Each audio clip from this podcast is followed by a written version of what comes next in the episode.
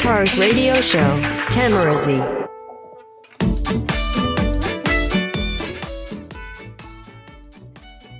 どうも、再生してくれてありがとうございます。よざっちです。さあ、今日は、2020年1月10日金曜日。ただいまの時刻は23時45分、夜の11時45分でございます。さあ、前回の配信が確か、あの、仕事始めの前日でですね、あの、もう、9連休終わった後の仕事なんか行きたくないと。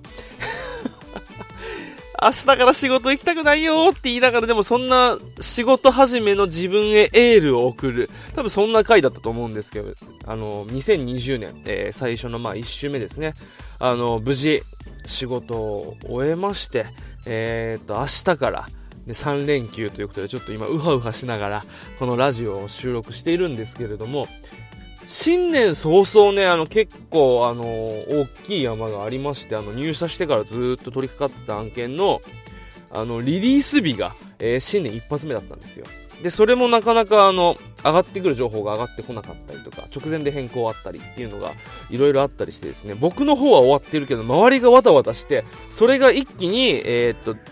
僕のところにやってくるっていうのがあってですね、あの、結果最終的なあのリリースをするのは僕の方なので、結構わたわたしたんですけど、なんとかまあ無事、えっ、と、人、大きい山は一つ越えまして、えっ、と、一つ、あのまあ、一段落したところではありますので、ちょっとこの3連休はね、あの、年末年始と違って、ちょっと心にゆとりがありながら、あの、過ごせる、えー連休ではあるかなと思って、今からちょっと楽しみではあるんですけれども、1月10日ですよ。もうね、あの、1月ももう3分の1が過ぎてしまって、それでいてですね、もう2020年もこう10日、早くも10日経ったわけですよ。1年が366日、今年ウルル年だから、366日あるって考えると、もう36分の1は終わったわけなので、結構早いなと。こうやってこうなんか、のほほーんと過ごしてると、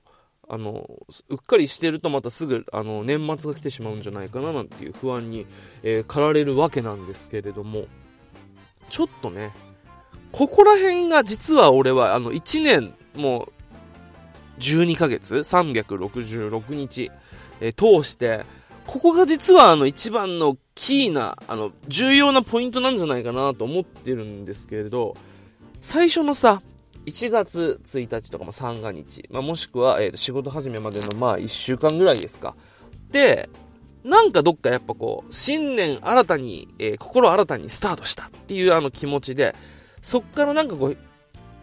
勢いがあってこう、乗り切れる感じがあるじゃないですか。なんかノートで言ったら新しいノートの1ページ目綺麗に書くけどみたいな。2ページ目からもう結構いつも通りガーッと雑に書いちゃうみたいな。そういう感じのなんかこう、丁寧、丁寧に、かつちょっと勢いがあってこう、グッと入れる感じがあるんですけど、10日も経つとね、さすがになんかもう、年末年始のあの非日常感とかさ、あのお正月感、新年感っていうのはちょっと薄れてきて、あの、いつも通りの日常が帰ってきたというような、そういう感じがちょっと僕自身してるんですよ。で、ここをうまく、あの、淡々とでもしっかりと、え1年の目標に向けて、あの、行動を日々起こせるように、うまく仕組み作りして、シフトしていけば、12月31日の、まあ、今年の大晦日には、納得して1年過ごす、あの過ごせた、振り返れるんじゃないかなっていうことは、あの、思ったりとかしてですね、ちょっとここ大事なとこなんじゃないかな、なんてこと思ったりして、あの、今日ちょっとあの、久しぶりにまたあの、ラジオを収録して、あの、今年の2020年の目標っていうのは、やっぱこの、一回自分の欲求というか、あの、欲求っていうと言い方おかしいな。あの、自分のやりたいことに素直になっていこうっていうふうにちょっとあの思って、そういう一年にしていこう。そういうものに、えーっと、素直にトライしていく一年にしていこうっていうことをちょっと思っていてですね。その中でやっぱ僕の中で結構あの、振り返ってみると心の中で大きい割合を占めるので、やっぱラジオって結構でかいなと思っているので、このラジオは2020年やっぱり大事にしていきたいなと思っております。ということでですね、ちょっといろいろとまあ長くなってはしま、あの、長くなってしまったんですが、ちょっとね、あの、ラジオの方向性もいろいろと変えてみようと思いまして、普段は、あの、まあ、ちょっとボイスブログ的な使い方をしたりだとか、あとはおすすめ情報なんていうのを話したりするんですけど、自分がめちゃくちゃ好きなことに対して、あのー、自由にしゃべるってあんまなかったなっていうことをちょっとふと思いまして、まあ、最初、このテミラジの最初の辺はもちろんそれやってたんですけど、あのー、だんだん回数を重ねるごとにつれて、これって誰の役に立ってんだろうと思って、あの、ちょっとあの役に立つ情報とかやっぱ言った方がいいのかななんてこと思ったりして、あの入れては言ってるんですけど、でもどっか自分も楽しくないななんてこと思ったりしてです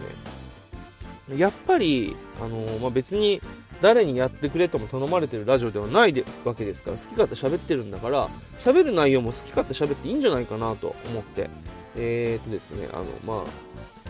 自分の好きなことをこう、思いのまま話す場所っていうのはやっぱ大事だなと、えー、思ってですね、そういう話し相手もいないので あの、寂しい限りですけど、なんかこう、実際にあんまりこう、腹割って話せるっていう人が少ないっていうのもあるんですけど、こう、自分の趣味思考に関して、ダーッとこう、一方的に喋るってのはあんま好きじゃない、苦手なんですよ。なんかこう、付き合わせてしまってるんじゃないかっていう思いに駆られてあんまりこう喋れないのでそれを喋る場があってもいいんじゃないかなとでそれをこのラジオにしてしまおうかなと思ってえー、っと2020年はですちょっと自分の喋りたいことについてどんどん喋っていこうかなということを思ったりしております。はいというわけでだいぶ前置き長くなってしまったんですが、えー、今日ですねお話ししたいのはこちらのテーマです。それではテーマはこちら。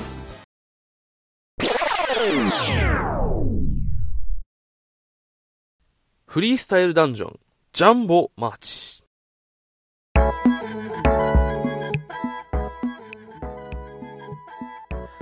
はい、というわけで今日お話したいのはフリースタイルダンジョンに出て、今3代目モンスター、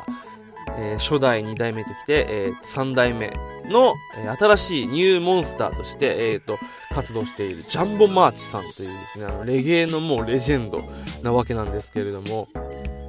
あのー、年末年始、まあ、時間が結構空くじゃないですか。テレビももちろん面白いですけど、でもなんかこう、やっぱりあの、初詣とか、ちょっと簡単な親戚周り終わったら、基本家とか、まあそういう風にあの、ゴロゴロして過ごす時が多いわけですよ。そんな中でですね、1月2日にやった、えっ、ー、と、フリースタイルダンジョンの、えー、令和のモンスターズウォー、これあの、年末特番、あ、年始特番か、なんですけど、毎年あの、年末か、年始かどっちかにあの特番やるんですよ。で、それを見た時のまあフリースタイルダンジョンのジャンボマーチっていうまあラッパーがいるんですけど、これもうね、あの知ってる前提で話すんですけど、めちゃくちゃかっこよくなかった？いやーもう俺本当にあの3代目のモンスターに関してですね、俺なかなか納得いってなくてずーっと実は。あのまあ、あの、最後の一人を決めるのも、あの、二代目と、あと、え、維新軍と、あとは、あの、あ、二代目と維新軍だったか。で、その対決させて勝ち残ったやつが、えー、最後の人になるって、なんて残酷なトーナメントさせんだと。えー、ずっと思ってたわけですよ、僕。で、それでいて、なんかこう、審査もちょっと、えこっちみたいな。っていうのが続いて、最終的には TK だ黒縁になって、なんかそういう、なんかこう、TK だ黒縁になるんだったら最初からもう決めといてもよくなかったみたいな。あの、バトルで見たら結構、他のメンバー勝ってると思ってるとも多々ありましたよみたいなことをずっともやもやしながらはじ、あの、決まって、え、ー、と、新しくなった3代目モンスターだったんですよ。だからこうなんかいまいちピンときてなくて、でその中でも、出てきたジャンボマーチ。誰だ？レゲエのレジェンドらしいぞと思って。聞いてですね。でも調べてみたけどあんまりよくわかんなくて。で、バトル実際やってみたら、こう、やっぱりなんかこう、レゲエ自体はかっこいいんですけど、あのー、一回あの、レゲエ対ヒップホップで対決した、あの、ラップで対決したじゃないですか、あの、バトルで。一種格闘技戦みたいな。で、あれはまあ、あの、どちらかっていうのがエキシビジョンみたいな、そういうちょっとお祭りみたいな感じがあったんですけど、モンスター、常設、あの、常駐するモンスターに、レゲエの人いると思って。絶対なんかこのネタとして、まああの、レゲエの DJ は、あの、ラッパーと違って、あの、フリースタイル、即興じゃなくて、ネタを用意して、それを、あの、要は、あの、言うことを用意して、それを相手の前で披露すると。まあ、どちらがかっこいいかで勝負、勝敗がつくので、それもいいとは思うんですけど、ただやっぱりそこをやっぱこう、フィールドは、えっ、と、ヒップホップの場なので、それがこう、もうネタ持ってくんじゃねえよみたいな、そういう評価する人間もいるわけですよ。で、それに関しては、あの、僕はどっちでもいいと思うんですけど、でもそれがこう論争で出てくる、あの、毎回、こうなんかもういいよ、それお腹いっぱいだ、みたいな、そういうこともあったりするわけですよ。で、なんか実際バトルやってみても、ちょっとやっぱ慣れてない感じがあったりとかして、あのー、見るに耐えないっていうバトルがあったりとかしたじゃないですか。だからそれでなんかもう、えーと思って。あの、2代目が、もう隙がない。まあ、隙がないって言ったらまたちょっと、んなんとも言えないですけど、あのー、結構最強みたいな感じで言われてたじゃないですか。で、あのー、僕個人、いろんな人の意見があると思うんですよ僕個人としては、捨て駒がいないというか、あのー、それぞれの、初代とは違った形で、それぞれの方面に対応できてる夫人だと僕は思ってたんですよ。なのに、なんかもう、ね、いきなり最初のレックで、もうホイホイ、ラスボス R 指定まで行かれて、どうなってるんだと。で、その中の筆頭に、あの、失礼ですけど、ジャンボマーチさんとかいたわけですよ。で、なんかもう、いよいよなんか惰性で見る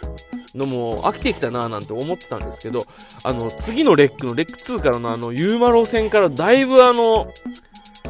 視聴者とか、まあ世間の風向きが変わってきて、あれ？ジャンボマーチめちゃくちゃかっこよくない？みたいな、そういう流れになってきたじゃないですか。で、実際に、あのユーマロとの対決は、負けたけど、もう何回も見返すぐらいすごく乗り方が気持ちよくて、あーごめんなさいと。